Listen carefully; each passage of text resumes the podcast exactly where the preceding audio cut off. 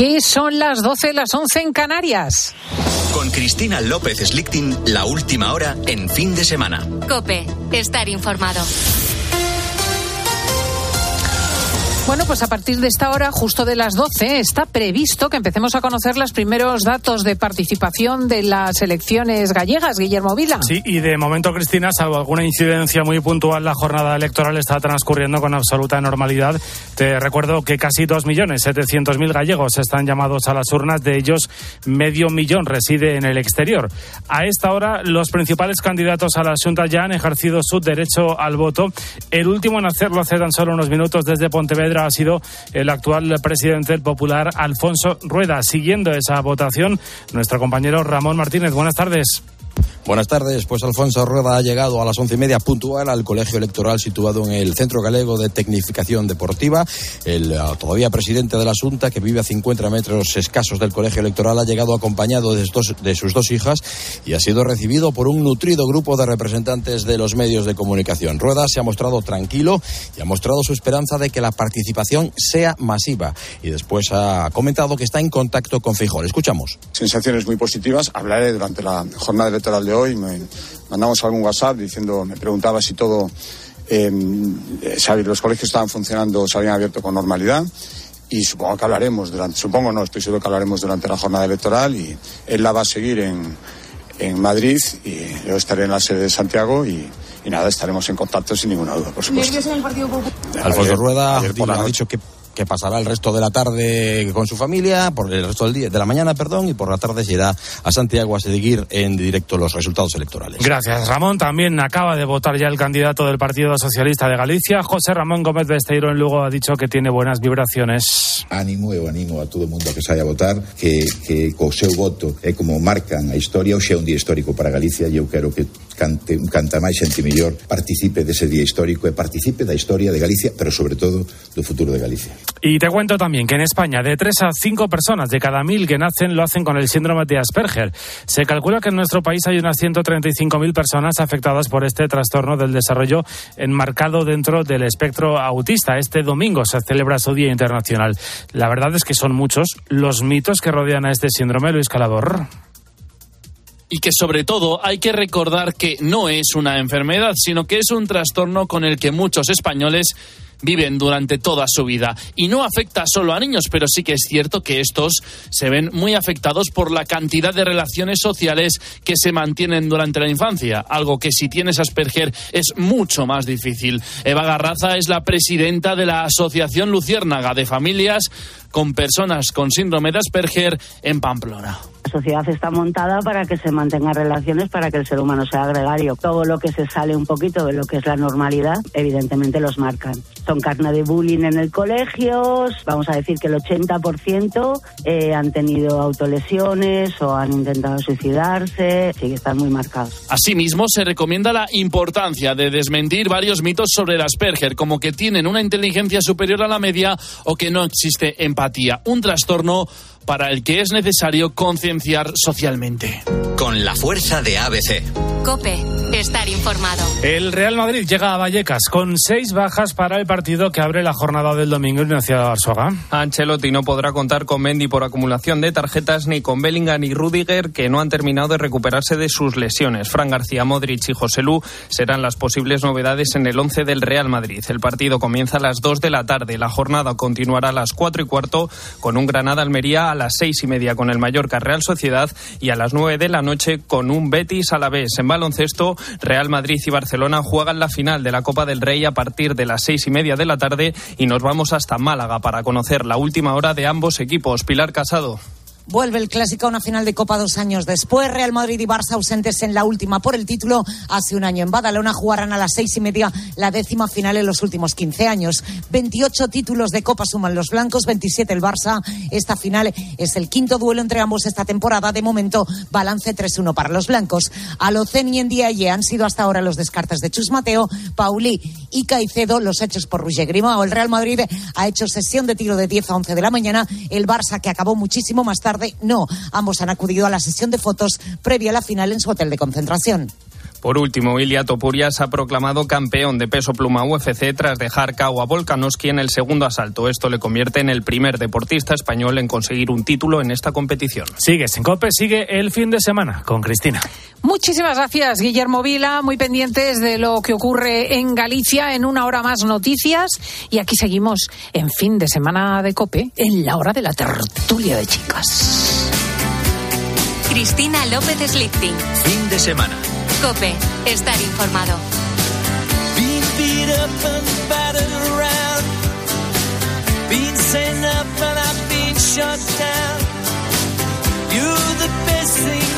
Hay quien tiene una amiga talismán o amigo. Eso que llama Marian Rojas persona vitamina. Y se relaja juntándose con él o con ella y tomándose un té. Hay quien se hace las uñas de los pies. Cada uno tiene un método para relajarse distinto y sobre eso hablaremos enseguida con las chicas y con vosotros. Mandadnos vuestros mensajes de sonido con los métodos de relax al 666 55 40 00. 666 55 4000. Ya están con nosotros Elsa González, maestra de periodistas. Buenos días. Hola, buenos días. ¿Qué tal? Y Sole Mayol, maestra de actrices. Buenos días. buenos días. maestra poco. Que yo no sé si ninguna de las dos se relaja mucho, la verdad. Bueno, yo, yo, mm, a mí me gusta mucho la actividad, pero después soy un caso. Tengo un método relajante muy raro, uno muy normal que me encanta pasear por el campo. Y aprovecho es desde. de. Soy urbanita y desde Madrid me voy al Pardo un momentito, allá al lado del río, camino maravilloso. Me gusta mucho caminar.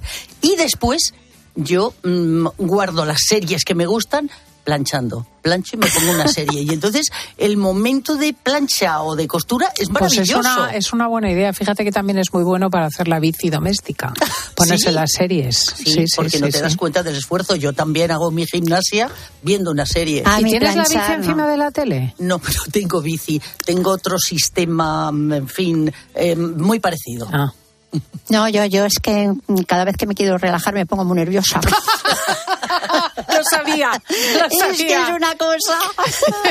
Mira que tengo una hermana que es que se relaja maravillosamente, que hace yoga, que hace todo tipo de cosas y me enseña y me to pero ay, a ver, qué nerviosa me pone. A ver, meditar. Uy, meditar. me pone muy nerviosa todo. Así Oye, que pero yo después os voy a contar un método. Cuando duermo mal, tengo un método para tener los ojos casi siempre perfectos. Ay, qué Mm, bien, los sí, ojos ¿cómo me los cuentas? Porque me 17, interesa. 18 Como los años, ojos. cuando llegué a la universidad. Sí, para, para que no tenga cansancio mm, eh, ni mental ni visual. Ajá, pues luego nos lo cuentas. Bueno, primero, primero, y antes de que nos pongamos en la tertulia de chicas, tengo que hablarte de algo que seguro identificas. Es que da lo mismo además la edad. Porque el otro día hablaba con mi hija Inés de Dolores. Y es que un día vas a levantarte de la silla y taca. El dolor lumbar te da el tirón. Y no puedes ni mover las pestañas porque ves las estrellas. Eh, acudes al médico, no encuentra explicación, el dolor persiste, vuelves a un especialista, tampoco. La cuestión es que hay, eh, con el tiempo, dolores que solidifican y entonces se constituyen en lo que llaman dolor crónico. Y es una situación más común de lo que se piensa. Un 26% de la población española, 9 millones, sufre un dolor crónico. Migrañas, cefaleas, dolores de espalda, musculares que no tienen respuesta. Pues ahora parece que hay una solución y no es un analgésico. El doctor Arturo Goicoechea fue jefe del servicio de neurología del Hospital Santiago de Vitoria. Ahora está jubilado, pero sigue más activo que nunca y acaba de publicar un libro con un título atractivísimo y consolador. El dolor crónico no es para siempre. Doctor Arturo Goicoechea, muy buenos días. Uy, qué mal le oigo, doctor. A ver, ¿en qué está? ¿Está, un- está usted en un móvil? Estoy con el móvil, sí, ya hemos hecho la prueba y me habían dicho que se Ah, oía pues bien. sí, ahí, ahí. Ahí quieto porque previamente lo oía Sí, fatal. sí, no, no- no me muevo, no me muevo. Vale. Cuénteme lo primero qué es el dolor y si se puede medir. Bueno, el dolor es fácil decir lo que es, es lo que siente uno cuando dice que le duele. El problema aparece cuando ese relato proviene de otra persona y no de uno mismo. ¿no? Entonces el problema es que no, no siempre los demás se creen el dolor de uno, ¿no? Pero el dolor es lo que todos, todos conocemos, pues ya está, nada más falta definirlo. No, bueno, me refiero que será una, eh, que, que- que, bueno, que será un estímulo de los nervios o yo qué sé. Bueno, la cuestión. Ah, bueno, bien. Bien, pero desde el punto de vista subjetivo el dolor es lo que todos conocemos, esa, esa Claro, eh, normalmente yo he visto, lo digo por ejemplo cuando mi padre estaba muy enfermo, nos decían del 1 al 10, ¿usted qué dolor siente? Y claro, es una cosa que uno tiene que cuantificar subjetivamente porque no hay manera de ponerle una etiqueta objetiva. No, bueno, eh, em, nosotros tenemos que anotar en la historia un, un número para ah, evaluar la evolución de ese dolor, ¿no? Y el único que conoce el dolor es el que lo padece, pues entonces del 1 al 10 dígame usted cuánto. Cero es nada y 10 es tirarse por la ventana si uno tiene fuerza, ¿no? Eh, pues bien, entonces el que tiene el dolor pues pone una nota, no, no tiene mayor importancia eso. Mm. Es curioso porque en su libro, El dolor crónico no es para siempre, advierte usted de que cuando se mm, produce un dolor crónico, uno que la persona mm, lleva consigo hace mucho tiempo, se multiplican las pruebas diagnósticas y a veces no solo son innecesarias, sino que pueden alimentar la espiral negativa. Sí, bueno, eso en las, en las guías de buena práctica clínica con el dolor se recomienda expresamente eh, no hacer pruebas diagnósticas si no son estrictamente necesarias. O sea, si no hay lo que se llama banderas rojas, que son síntomas o hallazgos de exploración que hacen presumir que hay una patología en la zona donde se siente el dolor. ¿no? Eh, esto no es porque hacer un escáner lesiones sino, o una resonancia, sino porque la información que se desprende de esa prueba eh, es una información que profundiza en esos elementos de creencias y expectativas que, nutren el dolor crónico. ¿no? Entonces, yo creo que es difícil evitar hacer pruebas.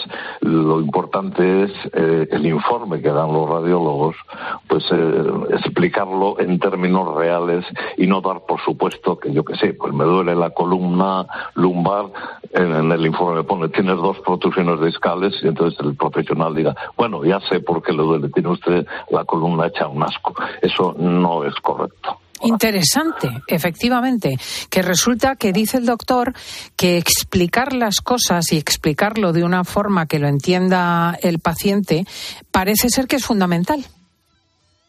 Sí, eso es lo más importante. Vamos, en la, en la consulta hay dos prestaciones que podemos hacer los profesionales. Una es identificar una patología y a poder ser corregirla. Y, otra, cuando no encontramos esa patología y no podemos hacer nada porque no hay nada sobre lo que podamos actuar, pues tenemos que informar debidamente para que el paciente comprenda el proceso y no desviarlo hacia interpretaciones psicológicas, historias de esas que lo único que hacen es añadir mortificación psicológica al pobre paciente que ya bastante tiene con el dolor, ¿no? Mm, Póngame un ejemplo para que lo entiendan nuestros oyentes. Bueno, el dolor, como todo contenido de conciencia, es un proceso complejo. ¿no? Eh, se puede utilizar la metáfora de un dispositivo de alarma de protección de un edificio. ¿no? Entonces, el dolor en ese sistema de protección y, de vigilancia eh, sería el sonido de la alarma. ¿no? Entonces, claro, cuando suena la alarma, automáticamente nosotros pensamos qué estará pasando en la casa. ¿no? Bueno, entonces se investiga lo que sucede en la casa y nos podemos encontrar que ha habido un derrumbe, un incendio, un atraco, ha habido violencia en la casa, ¿no? Eh, y otras veces podemos registrar la casa y pasarnos la vida registrando la casa y oyendo el sonido de la sirena y ese es el problema. ¿Por qué si en la casa aparentemente no está pasando nada que justifique el sonido de la alarma, por qué en mi casa eh, tengo que vivir con esta tortura y esta... ¿no? Entonces el sonido de la alarma lo oye solo el que vive en esa casa, ¿no? En este caso, ¿no? Y a veces no nos creen. Eh, no puede ser que esté sonando la alarma si han mirado la casa y dicen que no encuentran nada normal, ¿no? Eso, con el ejemplo de la casa, lo entendemos perfectamente, ¿no? Claro, y es algo tan simple como que un miembro amputado de una persona puede sentir dolor aunque ya no esté. O sea que realmente es una cosa compleja. Sí, eh, lo que pasa es que ya partimos de un error de interpretación. Claro, nosotros interpretamos lo que sentimos de un modo intuitivo y que parece lo lógico, ¿no? Entonces, cualquier contenido de la conciencia, por ejemplo, oímos una voz y le vemos a alguien que nos está hablando, damos por sentado que ese sonido surge de la voz, de la, de la boca del, del que nos habla, ¿no? Pero eso no es así. Eso es lo que parece que es, pero el que está hablando lo único que hace es crear una perturbación muy sutil en el aire, eh, una onda, una vibración que se transmite por huequecitos, por el tímpano, por el líquido del oído, y realmente la voz la construye el cerebro del que recibe esa perturbación. Eh, claro, no vamos a andar por el mundo pensando que las voces son eso, pero cuando hay un problema como el dolor que surge de dentro del, de dentro del organismo, desde el organismo hacia el individuo, sí que es importante conocer que eso que sentimos no surge del sonido, no, no surge de los tejidos, sino que es una construcción del cerebro que a veces es correcta y nos sirve para conocer cómo estamos por dentro, pero otras veces cuando es errónea y no se relaciona con un estado patológico, pues nos puede confundir y nos puede meter en una situación espantosa, ¿no? De mortificación, invalidez, incomprensión, desesperación, soledad. Que era interesante porque el doctor subraye que es posible reprogramar las respuestas del cerebro.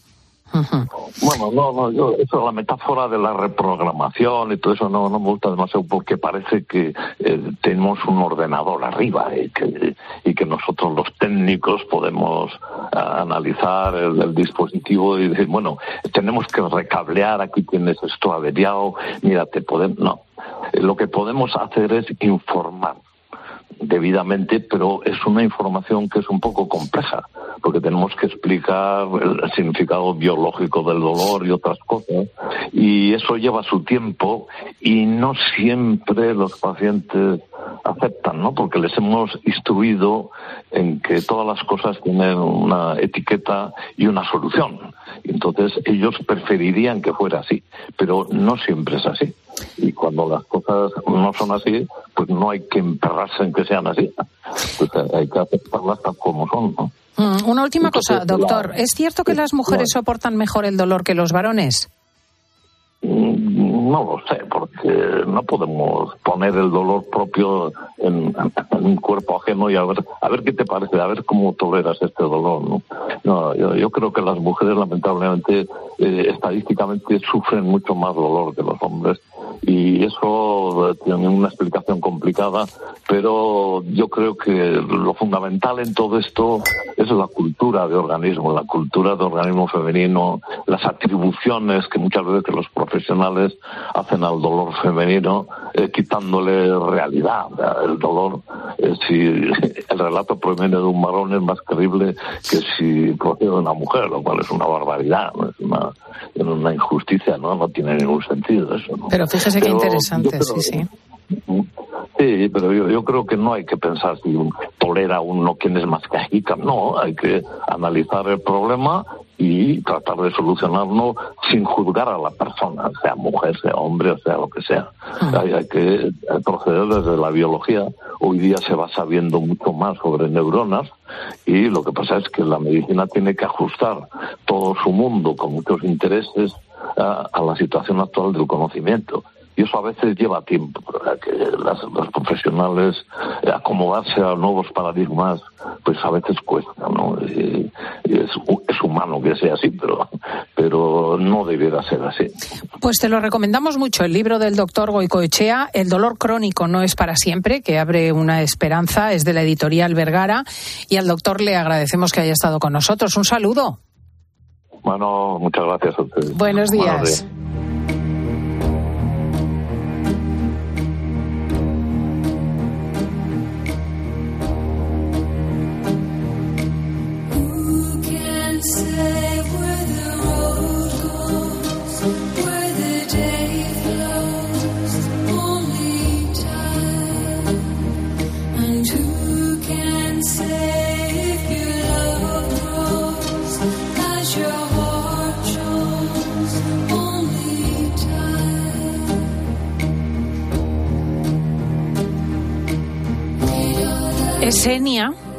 resulta relajantísima. No me digáis que no. Porque de relax y de trucos para relajarse vamos a hablar ahora con los oyentes y con nuestras chicas. Por cierto, Paufil es curioso, siendo como es tan dinámica, teniendo millones de seguidores, saltando de un lado para otro con sus perros como una pulga. Eh, ¿No os parece que da buen rollo y relax? Buenos días, Paufil. Buenos días. Sí, sí, pues es curioso porque muchos seguidores eh, me escriben y me dicen, jo, Paula, me encanta eh, la paz que transmites. Y es que soy todo lo contrario. Mi marido cuando se lo leo dice, bueno, dice, esta gente no te conoce de nada porque soy súper inquieta y es muy complicado relajarme. Eh, me cuesta, sí, pero me es curioso, bastante. incluso viendo tus trepidantes vídeos, que son vertiginosos, no es eh, estrés lo que transmites. No sé por qué. De todas maneras, yo creo que esas personas que, que mm, transmiten serenidad, eh, paz, eh, que saben mm, recibir las noticias buenas y malas con cierta eh, reflexión, en fin, sin aspavientos, a veces por dentro son mucho más nerviosas. Yo no recuerdo siempre, mira, mi padre tenía un pronto tremendo y sin embargo nunca precisó un calmante. Mi madre, yo jamás creo que no la vi enfadada ni en los momentos duros, sino que decía, oye, esto hay que... Y sin embargo, mm, en fin, eh, tuvo que tomar eh, alguna pastilla, en fin, algún tratamiento, no muy mm, eh, eh, duro, pero sí, o sea que a veces el, ese carácter externo sí encierra eh, cierto mm, eh, nerviosismo, cierta... dentro, claro. Sí, La verdad es que lo que queremos es justo evitar eso, las benzodiazepinas, los calmantes, Claro. en particular las benzos, porque son drogas. O sea, Que ojo- abusamos. Ojo, que, que te adic- haces adicto y además luego con el tiempo ya no funcionan. O sea, y encima te tienes que deshabituar. ¿Y, y por qué? Pues porque te queremos proporcionar trucos alternativos para relajarse, ¿no?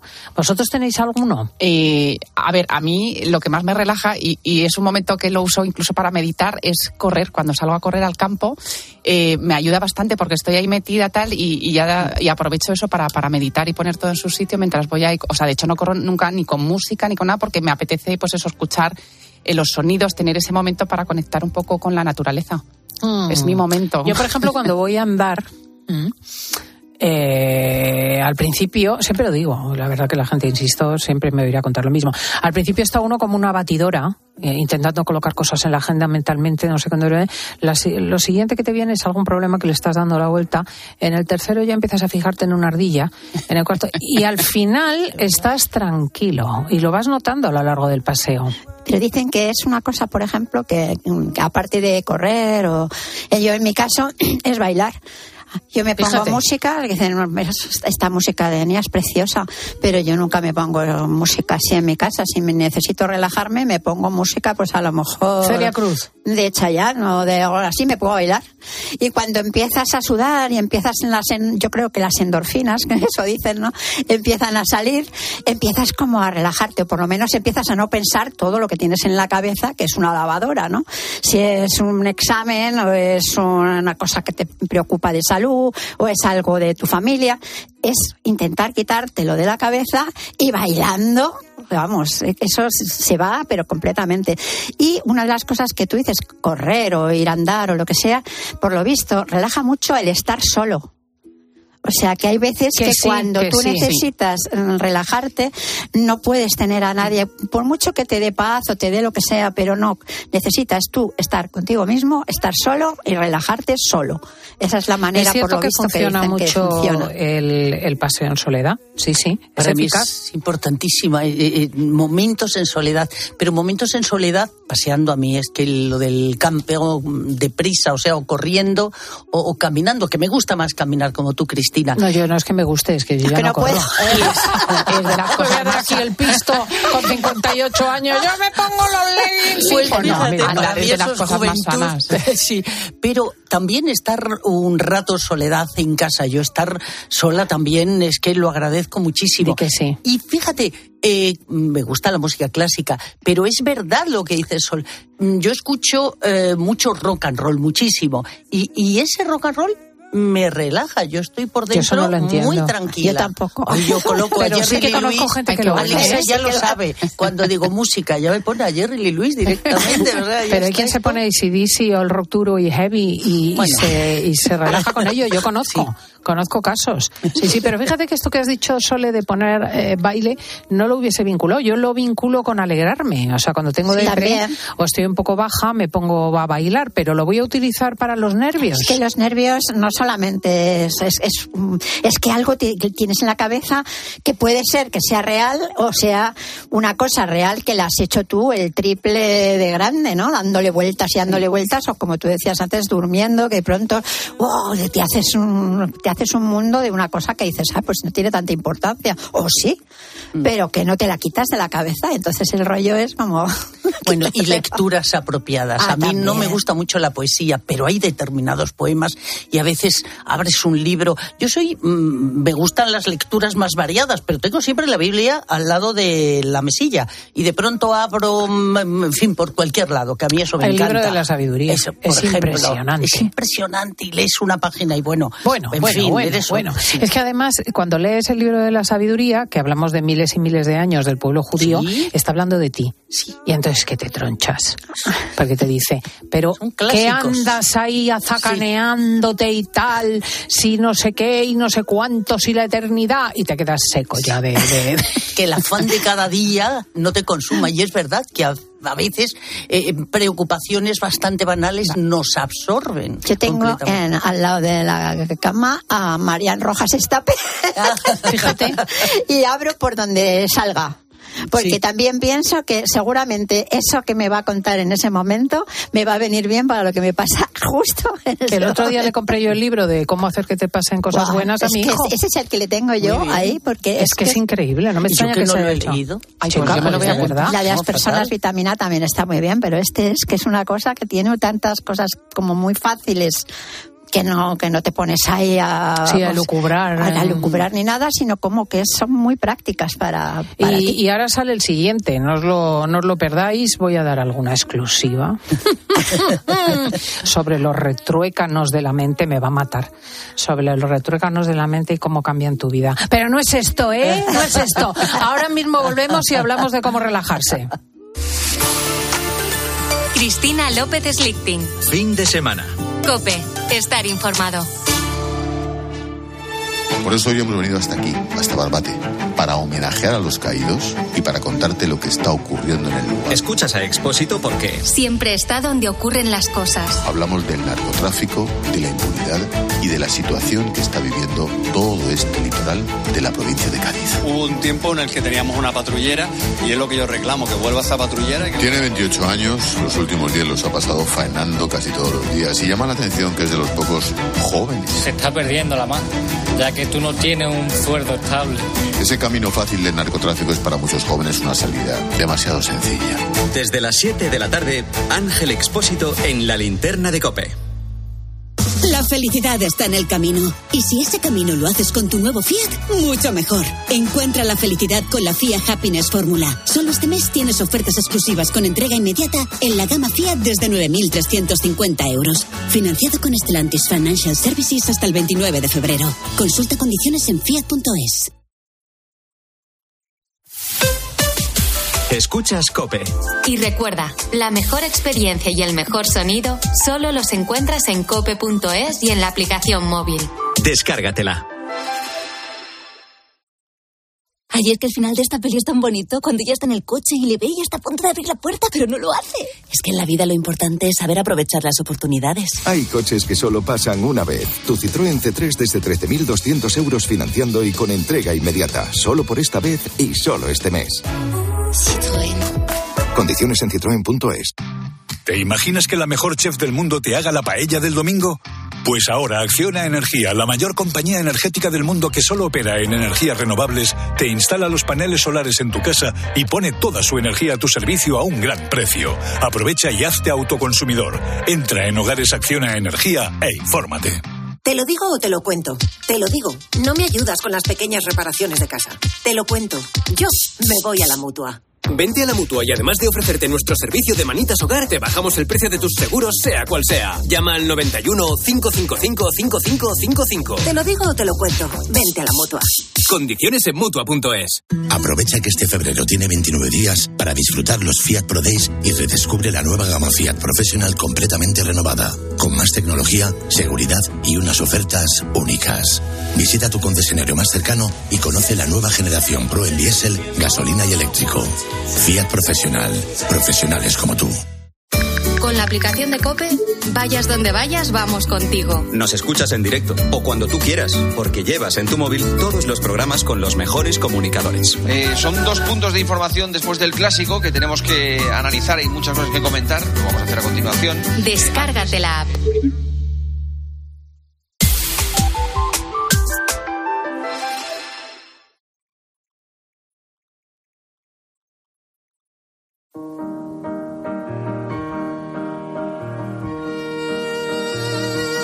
Escuchas fin de semana. Con Cristina López Slichting. Cope, estar informado.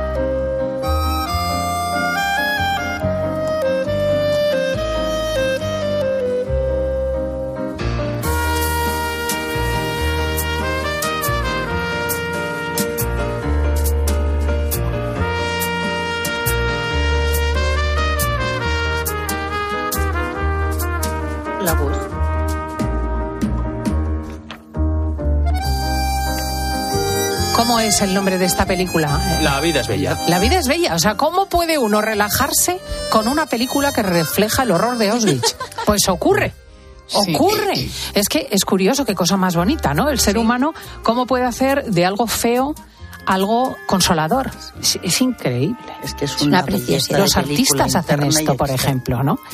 Eh, cosas que nos relajan. Pues, eh, ¿Elsa nos iba a contar algo?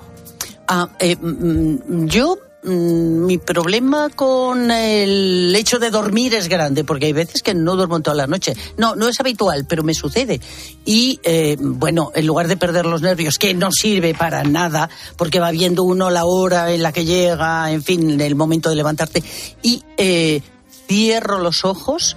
Mm, Esto me acuerdo que me lo enseñaron, pues eso, justo el primer año de facultad y que me vino fenomenal, además para poder estudiar. Y digamos que poso mis ojos, o sea, cierro los ojos y los dejo relajados, relajados durante unos segundos. Trato de hacerlo que no, no puedo mantenerlo mucho tiempo, a lo mejor lo mantienes cinco segundos, vuelvo otra vez a dejarlos posados, relajados, relajados. Bueno, esto no más de un minuto nunca. Y aguanto todo el día como si hubiera dormido ocho horas.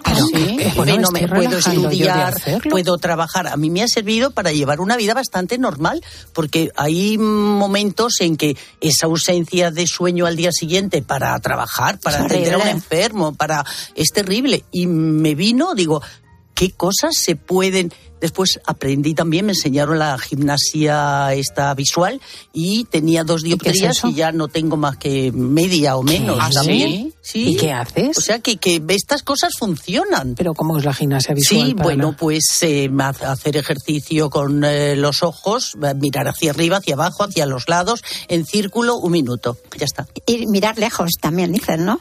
Yo O sea, eso no- intentar mirar lo Ah, más lejos posible. Creo que también, pero yo eso no lo he aprendido y me ha funcionado muy bien. ¿Qué cosas aprende uno en este programa? Y los oyentes, Laura Rubio, ¿qué dicen? oyentes, mira, ya ha venido el peli también corriendo, Diego González. La primera es que ha sido tan rotunda que vamos a escucharla. Buenos días, Cristina. Yo me relajo yéndome al corte inglés. Toma ya, toma ya. Me encanta. Besito. Es que es verdad. Eso es lo mejor del mundo. Mi madre lo hacía también. Esta es mi amiga Almudena Puebla que dice, la gente, el campo, el campo, el pueblo, la montaña. Un adosado al corte inglés, es lo que yo necesito.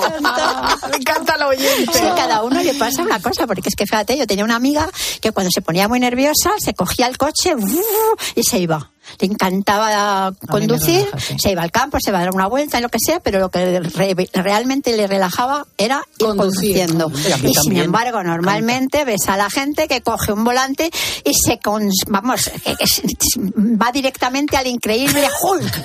Porque es que Se ponen un odio y unos nervios. tal. La mayoría de la gente le pasa eso y a otros lo contrario. A mí me pasa a mí conducir, conducir me relaja Sí, fuera de Madrid y en carretera. A mí también. Fuera de Madrid. A mí de copiloto. Y en carretera. A mí ir de copiloto que te entra ese sueñecito que te vas quedando. Uh, es el mejor sueño. Yo al revés, yo de copiloto Sí, no puedes. No puedo, no Yo- puedo. yo O sea, tampoco. somos un mundo, Yo somos un conduciendo. mundo. Yo depende con quién vaya. Hay con gente con la que me relajo y gente con la que no. Con mi marido, por ejemplo, no, porque va muy nervioso siempre y entonces me pone más nerviosa a mí. Pero es tan nervioso que estuve una temporada dando eh, sesiones de, ¿cómo se llama esto? Lo que te ponen las agujas. Acupuntura. O sea, Acupuntura. acupuntura, que a todo el mundo le viene fenomenal. Y él, como a la media hora que le habían puesto la acupuntura y que parecía que estaba tranquilo, empezaban las agujas. ¡pium! a saltar. Escupía las Es que su agujas. cuerpo Las agujas. Y el señor que les pone, de, pero ¿qué pasa con este hombre? Porque tiene unos nervios por dentro. Que, Que le saltan las agujas. Nunca Oye, lo había oído. conducir por el campo, una zona ahí montañosa o, o una llanura y una buena música, bueno, Ah, claro, sea, es eso ya, importante. vamos, te sientes el dueño del relaja, sí. mundo. Mm. Que hablabais antes del heavy metal, pues mira esta oyente. Buenos días. Pues a lo mejor es un poco incongruente, pero mi técnica infalible para relajarme es ponerme música de ACDC a todo volumen. Mm, Yo la canto a todo lo que me da la voz y cuando termino, de verdad que, que es un desahogo brutal y me siento súper relajadísima. A lo mejor es incongruente porque es un rock bastante fuertecito, pero Duro. me funciona. Duro. Que sí, que sí que conozco gente y yo lo oigo solamente y me pongo de los Uy, yo nervios. igual. Sí, sí. Sí, no, a mí me mola, pero tanto como relajarme no me dan ganas de. No, no, no digo que no me Fiesta. guste, digo que me pone nerviosa. Claro, Sí, sí. claro.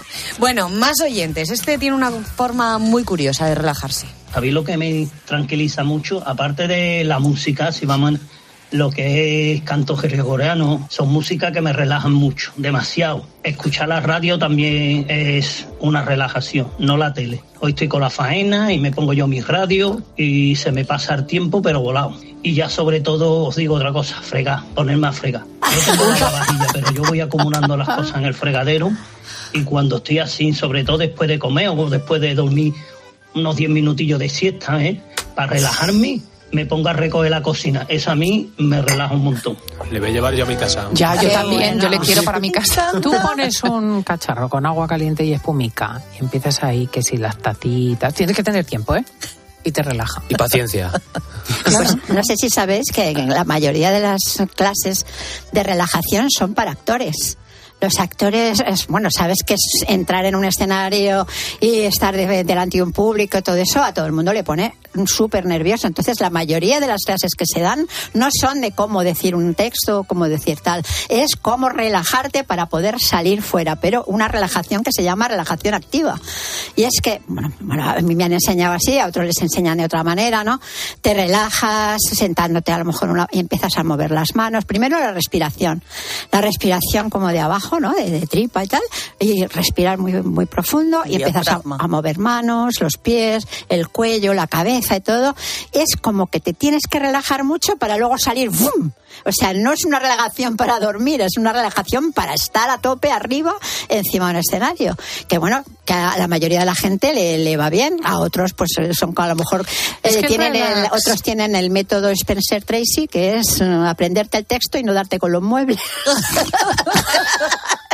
no tiene nada que ver con Porque relajarte. hacía que eh, deambulaba diciendo el texto. Él por- decía eso, ¿no? Que, que decía que, que porque se reía mucho de los que estaba, que utilizaban el método y tal. Y entonces él decía que, para, que para meterse a hacer una película o hacer cualquier cosa era aprenderte el texto y no darte con los muebles.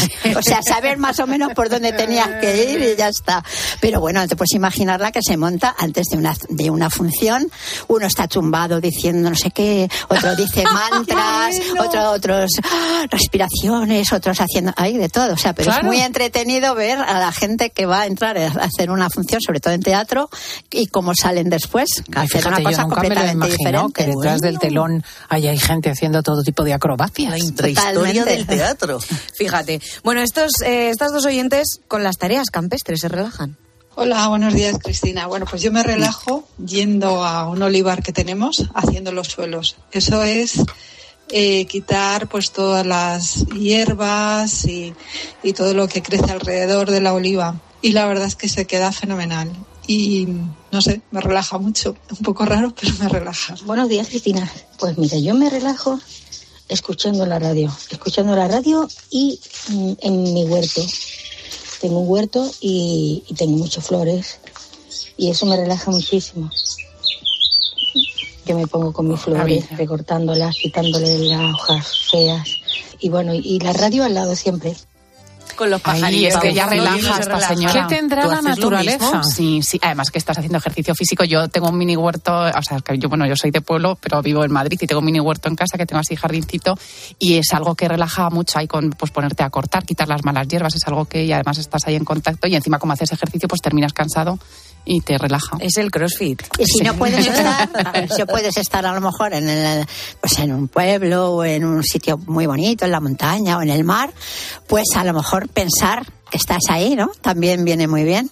El visualizar que estás en una playa y que estás viendo, pues yo que sé, a los niños jugando.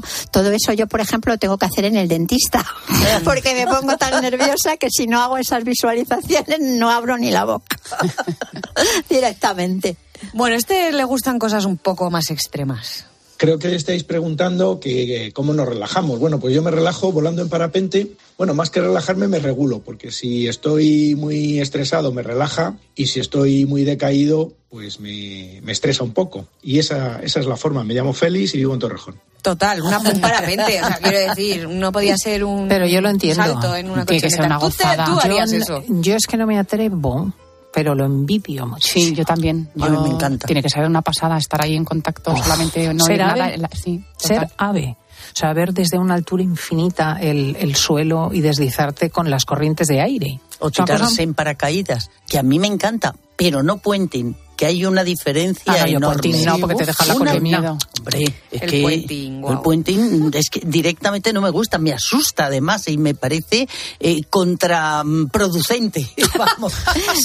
ya tengo vértigo, lo único que me faltaba era eso, que me tiraran por un puente. Pero no por el vértigo, sino qué necesidad hay de eso. Pero bueno, cuidado, casi todos los parques de atracciones juegan con esa fórmula. Sí. ¿eh? Claro, por eso yo no me subo. lo más arriesgado es el carrusel. Uf. El carrusel ya me resulta muy vertiginoso. Bueno, esta oyente ya son cosas más domésticas lo que le relaja. Hola amigas, buenos días. Mira, mi técnica para relajarme es después de comer sentarme en una butaca, poner los pies al, aire, en alto, y ver alguna novelita. Esto es mi relajamiento. Hombre, ¿qué? O sea que si os sirve de terapia, ahí os va. Un besito grande para todas. Eso es un básico, sí. desde luego. El no pensar. el no pensar. No poner una novelita y dormirla. Plano. Te la duermes entera. Ángel Antonio, no me dijiste la verdad. Sí que te la dije. Sí que te la dije. Y tú ahí... yo las series policíacas, es maravilloso. Y o las novelas policíacas también, ¿eh? Claro, que, que, estás en medio y, en fin, estás deseando ir a la página siguiente. Vamos con alguno más. Pues a mí hay dos cosas que me relajan. Primero, eh, escuchar a vosotros los fines de semana. También mm. siempre me ha relajado leer, pero hace un año descubrí que escribir me relaja más aún. Y empecé a escribir un relato y no pensaba yo que tenía esa capacidad narrativa buena. Y, ya está a punto de, editarse la novela. Relajarme me relaja muchísimo, levantarme, desayunar bien y ir a dar un buen paseo por la zona rural de mi ciudad, que hay riachuelos y tal, y oyes los pajaritos, ven los corderitos y oyes el ruidito del agua. Me parece, sobre todo entre semana, que hay poca gente me relaja un montón. También digo que lo poco gusta y lo, mucho, cansa. Es decir, tú imagínate que tienes el chorrito del agua todo el rato. A mí al final me acaba poniendo los nervios. Te dan ganas de hacer pis. Yo puse una fuentecilla de esas que compras en los negocios chinos. Esas, esas. Y la tuve que quitar porque me orinaba. Claro, es que te entran ganas de hacer pis. Es que siempre estaba con ganas. Y la lectura del periódico los fines de semana en papel con un café, bueno, o sea, es que eso... Y un baño, ¿no? También y en una terraza en el campo. Bueno, un baño de espuma. sí, lo que pasa es que eso ahora, pues fíjate, con la sequía, imposible, no se puede decir. Puedes dejar el baño siempre ahí, hasta que esté marrón.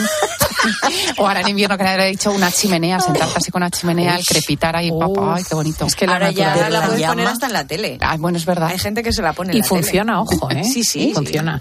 Eh, bueno, relax el que tienen los votantes en Galicia. Porque creo que ha bajado la participación a estas horas. Y vamos a ver cómo van las elecciones. Alberto Varela está en el centro de datos. Buenos días. Buenos días, Cristina. ¿Cómo va la cosa? Pues hemos sido poco madrugadores, parece. 17% del electorado ha votado a las 12 del mediodía. Es un 2% menos que hace cuatro años. ¿Por qué esta bajada? Bueno, hay, hay diferentes explicaciones. Una, que las elecciones del 2020 fueron en el mes de julio y mucha gente votó a primera hora eh, pues para después irse a la playa o cada uno a donde quisiese. Segundo, estábamos en pandemia y el voto por correo se disparó en 2020 y ese voto por correo se contabiliza ya en, el, en la participación de las 12 del, del mediodía. Si comparamos con las elecciones de 2016, entonces a las 12 había votado un 15%, es decir, estaríamos dos puntos por delante de las del 16 que son, digamos, las últimas elecciones en condiciones de, normalidad. Por lo ah. tanto, con relación a hace cuatro años baja la participación, pero con relación a hace ocho sube ligeramente la, participación. O sea, es una participación bastante convencional al final. Me gusta el acercamiento que has hecho porque es bastante objetivo, Alberto. Sí, una cosa, un dato que acabamos de conocer también aquí en el centro de datos que es importante, el voto exterior. Sabemos ya eh, que ha votado un 6,15% del casi medio millón de gallegos que, residen fuera de España y que tienen derecho a voto. Son unas 29.000, 29.300 papeletas que se empezarán a recontar el día 26, es decir, la, semana que viene empieza el recuento de ese voto exterior, eh, que son, pues eso, algo más de 29.000 votos. Oye, ¿y eso es mucho o poco con relación a otras ocasiones? Es eh, mucho con relación a hace cuatro años, pero hay que decir que ha cambiado la normativa. Ahora el número de gallegos que puede votar son más, porque el año pasado cambió la normativa para toda España. Cierto. Y además se ha facilitado el, voto de, los gallegos. Antes había que ir a un consulado, no todo el mundo vive cerca de un consulado. Eh, en la próxima comparecencia del director general de emergencias va a hacer la comparativa con otras elecciones pero eh, ya avanzan que creen que es más que en otras, eh, pero evidentemente menos que antes de cambiar esa normativa. Hasta 2010 hubo una normativa, entonces votaba muchísima gente, ahí se redujo mucho el voto emigrante, pero desde el año pasado es de esperar que al facilitar las, bueno, los mecanismos de voto desde el exterior aumente ese número de votos. Mm, eso pena de ponértelo difícil al cierre de las urnas, cuando a las 8 sepamos el dato de participación, ¿cómo está en las anteriores elecciones? Pues las anteriores elecciones votó muy poca gente. Eh, los datos eh, de 2020, 49% de participación, que es muy, muy poco. En, las del 20 fue muy poco. En las anteriores fue 63 y en las anteriores más, 2012 63 también. Es decir, el dato normal sería eso, por encima del 60%. Las últimas, 49%, repetimos, en pandemia y en el ah. mes de julio. Sí, no, y con un pueblo particularmente cauto, ¿no? Como es la prudencia gallega. Con mucha gente mayor, sí. Eh, mm. las elecciones de 2020 hay que cogerlas con pinzas, esos datos.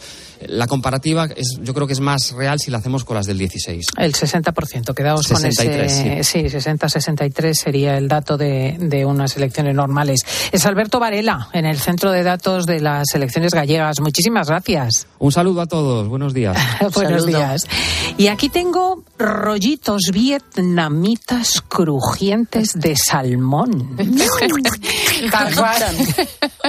Hoy es una receta para los amantes de la comida asiática que son eso, pues unos rollitos vietnamitas, aunque técnicamente no son iguales, pero bueno, son parecidos y si cabe, pues todavía más ricos. Pero ¿cuál es la diferencia entre el vietnamita, el camboyano, el ruso? Pues eh, sí, bueno, al final es, engloba todo. Los puedes hacer en crudo, los puedes hacer así en la plancha como, como los vamos a hacer hoy. Y ya os digo que el saborcillo así de la plancha con el sésamo y el aceite de oliva, que claro, a ver, eh, eh, normalmente no se usa aceite de oliva, pero bueno, ya que estamos aquí, pues lo vamos a hacer con aceite de oliva virgen extra. Eso se llama fusión, ¿no? Eh, totalmente, fusión, fusión. que cada vez que utilizo el aceite virgen de oliva extra, me acuerdo de Paufil. sí, bueno, vamos a dar los ingredientes para 6-7 rollitos. Vamos a necesitar 200 gramos de salmón fresco Luego, entre seis o siete papeles eh, de arroz, que el papel de arroz, eh, muchos me preguntan y me siguen preguntando que dónde se compra. Y hoy en día es muy fácil encontrarlo, lo podemos encontrar en herbolarios, en supermercados de grandes superficies, eh, donde suele estar ahí las cocinas del mundo y tal, pues ahí está la, la asiática. Luego también hay tiendas especializadas y si no, lo más cómodo por internet, que lo pides y al día siguiente lo tienes en tu casa. Pues Incluso compras al pequeño comercio, que la gente se mete mucho conmigo, pero cuando compras estás comprando al pequeño comercio, pero por internet. Luego, también vamos a necesitar dos hojas de alga nori, que lo mismo, este es el alga este negrito, que igual se compra en los mismos sitios. 150 gramos de arroz de sushi. Si no tenemos arroz de sushi, arroz normal. Y lo tenemos que tener ya cocido, porque eso cada uno lo cuece los minutos que necesite. Una cucharada de mayonesa casera, si puede ser. Una cucharada pequeña de mostaza, sésamo, yo he usado blanco y negro, un aguacate, un pepino y dos cucharadas de aceite de oliva virgen extra. Y luego para la salsa, muy sencillo. La salsa simplemente seis cucharadas de soja sin gluten y una cucharada pequeña de miel. Virgen del amor hermoso, todo lo que lleva. Los ingredientes son muy complicados. Pero no, no, pero ya verás, es que queda muy rico la combinación de sabores. Lo que tenemos que hacer es cortar el salmón en cuadraditos pequeños. Ojo, van crudo, ¿vale? Al que no le guste crudo, que haga el salmón al vapor y luego lo desmenuza y simplemente es mezclarlo con la mayonesa y la mostaza. ¿Y el ahumado no sirve? También lo puedes hacer con salmón ahumado, sí, cierto, el ahumado, sí, sí. Y nada, eh, lo una vez que lo tenemos cortadito, lo ponemos en un bol y eso lo mezclamos con la mayonesa y la mostaza y lo reservamos. Luego lo, eh, vamos a poner a hidratar el papel de arroz, ¿vale? Que yo lo hidrato en agua tibia. Lo podemos hidratar en agua fría, pero bueno, tarda menos en agua tibia, que son al final son segundos, unos 30 segundos. Lo tenemos ya blandito. Entonces lo que hacemos, extendemos el papel de arroz en la encimera y le ponemos un cuadradito de alga nori. Encima del alga nori colocamos el arroz le hacemos así una base de todo, todo lo que es el cuadradito de, de alga nori. Y luego encima le ponemos eh, unas rodajitas de pepino bien finitas, ah. la mezcla del, del, salmón y por último le ponemos eh, dos rodajitas de aguacate. Volvemos, a, volvemos a cerrar como rollo sándwich con un alga nori y cerramos nuestro paquetito. Pues así por los de cuatro lados lo cerramos y ya lo tenemos. Cuando ya los tenemos todos, este, ponemos el sésamo en un plato y simplemente rebozar. Eh, no, hace falta ponerle nada porque el papel de, arroz se queda pegajosillo y todo se queda húmedo, entonces eh, se pega el sésamo. Y nada, simplemente tenemos que calentar una sartén con eso, con un par de cucharadas de aceite de oliva virgen extra y cuando esté bien caliente, ojo, esto es importante para que se quede crujiente, que muchas veces es que hay veces que se me queda chicloso, pues para que se te quede crujiente tiene que estar el aceite bien caliente colocamos los paquetitos y en un, dos, tres minutos más o menos bajamos un poco la sartén a fuego medio alto, no, no a tope. Y cuando esté doradito en, un, en dos, tres minutos le damos la vuelta, dejamos que se haga por el otro lado y los tenemos. Y la salsa simplemente eh, es mezclar la miel con un poquito con soja y nada, los mojamos y ya os digo que, que la combinación de sabores eh, queda muy rica y además es que son muy vistosos y, muy... Qué rico. Sí, sí, no, esta combinación está buenísima. Este lo que pasa es que hay que seguir mucho la receta, ¿eh? que la tenéis en... Sí, luego como la vais a ¿eh? subir a... Es que es, es muy sencilla, o sea, aunque parece que lleva muchos ingredientes, pero es que es sencillito, o sea, lo picas, pim, pim, pim, luego es montar los rollos sándwich, lo cierras, rebozas y a la plancha. No, si el problema es la compra. Sí, pero bueno, pero mira, tú compras bastante papel y así ya lo tienes en casa para cuando hagas otros. Eso es verdad, tienes pepino. O sea, el papel es tenerlo en casa y además es que no, a ver, te vendrá una fecha de caducidad porque por obligación te tiene que venir, pero aunque lo abras, dura, o sea, eso no te sabe a rancio ni nada porque es arroz seco, papel de arroz. ¿Y el alga este es difícil de conseguir? Nada, igual, en, los mismos, a ver, no en todos los super, en supermercados de grandes superficies sí, donde está la comida mexicana, tiene asiática y ahí lo tienes.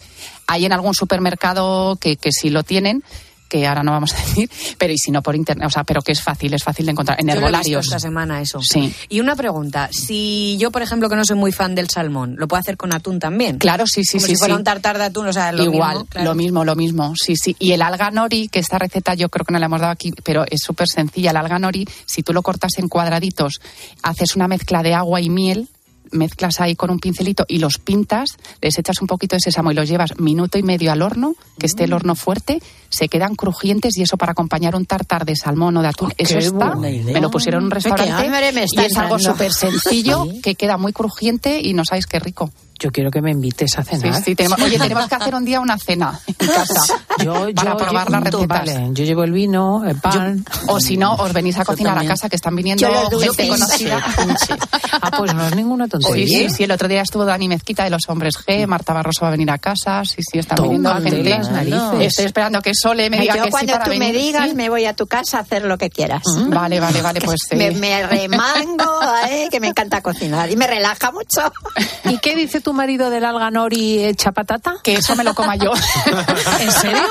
¿No le mola? Sí, es que mi marido todo lo que sepa pescado lo lleva Claro. mal. Entre que es alérgico al marisco y el pescado O le sea, tira el sí. rollito vietnamita tampoco. Me lo estampé yo todo, sí, sí, sí. A mí el pescado y la carne cruda me gustan muchísimo. Una carne fresca, un pescado fresco, Sí, sobre todo. fresco. Y una Bueno, no os vayáis de ahí porque la siguiente hora es fascinante, tengo que decirlo. ¿Mm? Por ejemplo, por ejemplo, eh, tienen lugar las guerras y hablamos de caídos, pero nadie se acuerda de los animales caídos. Y es que resulta que las palomas, los murciélagos, los monos, eh, los elefantes han sido eh, utilizados en las batallas y muchos de ellos de tal modo que han salvado tantas vidas que han sido condecorados. Las palomas, los perros y los elefantes lo puedo llegar a entender, pero lo de los murciélagos. No lo entiendo. Pues lo vas a saber enseguida, porque es alucinante. Y luego, luego hablaremos de que varias piezas del Tesoro de Villena contienen material extraterrestre. O sea, cuando se hizo aquel tesoro, ya se disponía de algunas materias que han fascinado ahora a los científicos. Y finalmente cerramos el programa con José Maya, que ha estrenado espectáculo en Madrid, en el Teatro Pavón, que el otro día me entusiasmó verlo y le he dicho, oiga, por véngase y explíqueme qué tiene que ver el arte flamenco y el cante con la pintura de Marc Rothko, que es el trasunto que ha eh, puesto en su espectáculo. O sea, que es una mezcla de mm, gitanerío y Norteamérica de lo más curiosísimo. Queridos, qué gusto teneros. Yo me relajo un montón. Y estamos en el décimo aniversario del fallecimiento de Paco de Lucía, que en Nueva York se está celebrando por todo lo alto.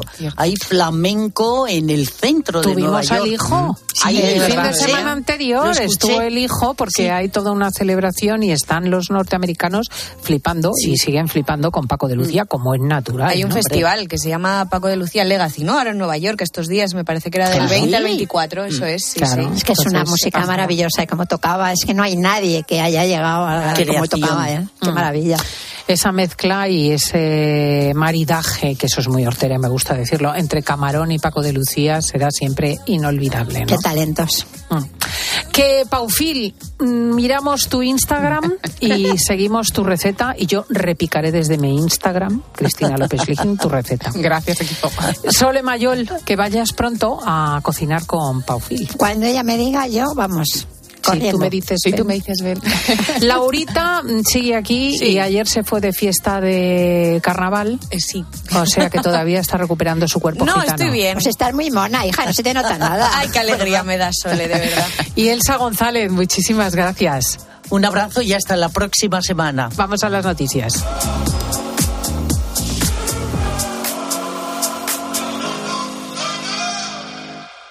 Estás escuchando Fin de Semana. Y recuerda que si entras en cope.es, también puedes disfrutar en tu móvil del mejor entretenimiento con Cristina López Slichting. Contratar la luz con Repsol, ahorrar en tus repostajes. Contratar la luz con Repsol, ahorrar en tus repostajes. Contratar la luz con Repsol. ¿Pero qué estás haciendo? Contratar la luz con Repsol. Porque ahorro 20 céntimos por litro en cada repostaje durante 12 meses pagando con Wilet. Contrata la luz con Repsol en el 950 52 50 o en Repsol.es y enciende tu ahorro. Escuchas Cope. Y recuerda, la mejor experiencia y el mejor sonido solo los encuentras en cope.es y en la aplicación móvil. Descárgatela. Una tarde de domingo para disfrutar el doble Pero aquí, ¿quién te ha metido en estos líos, corazón? de la gran Lina Morgan, Yo soy así. Mientras friega que te frega, canta que te canta. la tonta del bote Ahora que me llamen tonta. y una monja y un don Juan. Soy monja de verdad. El domingo a las 3 menos cuarto de la tarde, viva el cine español en 13. ¿Y si el coche del futuro ya estuviese aquí? En Spoticar, líder europeo en vehículos de ocasión, te ofrecemos coches con hasta tres años de garantía. Visita tu concesionario y disfruta de disponibilidad inmediata reservando tu coche en spoticar.es. Y ahora, hasta final de mes, en Spoticar, descubre condiciones excepcionales de financiación con Stellantis Financial Services. Consulta condiciones en spoticar.es. ¿Eres profesional de la construcción y la reforma? En Leroy Merlin te ayudamos a llevar a cabo cada reforma con éxito, haciendo tus compras más fáciles, con un equipo de expertos dispuestos a ayudarte en lo que y más de 100 tiendas Pro con horario ampliado desde las 7 de la mañana. Si eres profesional, únete al Club Pro y descubre muchas más ventajas. Leroy Merlin, ahora somos más pro. 29. Tus nuevas gafas graduadas de Sol Optical. Estrena gafas por solo 29 euros. Infórmate en soloptical.com. Para acabar el día en la radio, El análisis y la reflexión de Ángel Expósito. El dato es tremendo. Casi el 40% de los profesores sufre síntomas depresivos y no reciben la ayuda necesaria. Casi la mitad. De lunes a viernes, de 7 de la tarde a 11 y media de la noche, todo pasa en la linterna. todo pasa en Cope.